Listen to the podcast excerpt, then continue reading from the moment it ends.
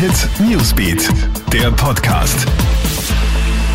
Hi, ich bin Smelly Tüchler mit deinem News Update für den heutigen Morgen. Jubel in den USA. Joe Biden wird der 46. US-Präsident. Bei seiner Siegesrede in Wilmington, Delaware, hat Biden versöhnliche Worte an politische Gegner gerichtet.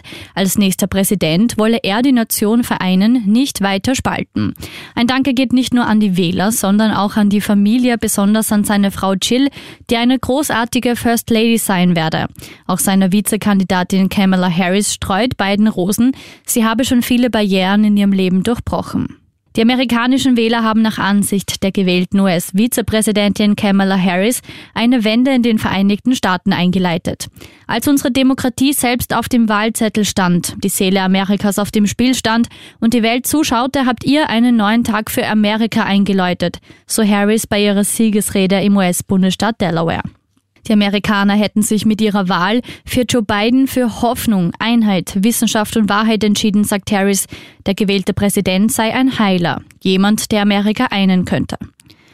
Und nach seinem Zittersieg über Donald Trump hat Joe Biden Glückwünsche aus aller Welt erhalten. In vielen Ländern sorgt die Entscheidung der Amerikaner parteiübergreifend für Erleichterung. Die deutsche Bundeskanzlerin Angela Merkel wünscht Biden von Herzen Glück und Erfolg. NATO-Generalsekretär Jens Stoltenberg hofft nach dem Sieg Bidens darauf, die Beziehungen zwischen Nordamerika und Europa weiter verbessern zu können. Und es wird getanzt, getrunken und geweint. Die liberalen Großstädte in den USA haben die Abwahl von Präsident Donald Trump mit einer großen Party begrüßt. Du bist gefeuert, rufen die Menschen vor dem Weißen Haus in Washington, vor dem sich gestern kurz nach der Verkündigung Joe Bidens zum Wahlsieger tausende Menschen versammelt haben. Amtsinhaber Donald Trump macht aber sofort deutlich, dass er sich der Niederlage nicht fügen will. Dein ganzes News-Update gibt's auch stündlich im Krone Hit Newsbeat auf Krone Hit.